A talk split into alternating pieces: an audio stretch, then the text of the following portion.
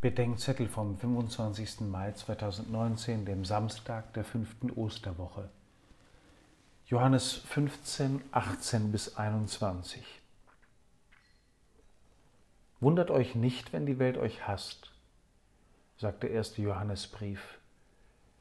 Offenbar war der jungen Kirche der Hass der Welt bereits vertraut. Der Kirche ergeht es wie Christus.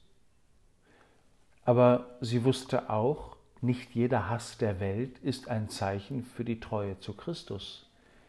Wenn einer von euch leiden muss, sagt der erste Petrusbrief, soll es nicht deswegen sein, weil er ein Mörder oder ein Dieb ist, weil er Böses tut oder sich in fremde Angelegenheiten einmischt. Wir dürfen den Hass um Christi willen nicht mit dem Hass um unserer Sünde willen verwechseln. Jesus spricht heute vom Hass auf die Kirche, der dem Hass auf ihn gleicht. Dieser Hass um Jesu Namen willen will sich nicht damit abfinden, dass die Kirche keine Erfindung der Welt ist. Sie verdankt sich einer Erwählung für die Welt.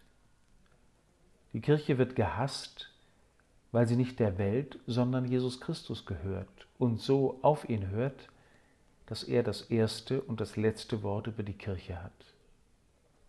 Zugleich warnt Jesus vor der Liebe der Welt, die die Kirche als die ihre vereinnahmt.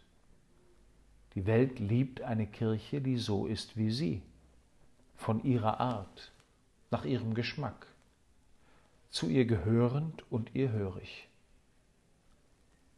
Ich mache mir keine Sorgen um die Kirche, wenn sie um Christi und seiner Liebe willen von den einen gehasst und von den anderen geliebt wird.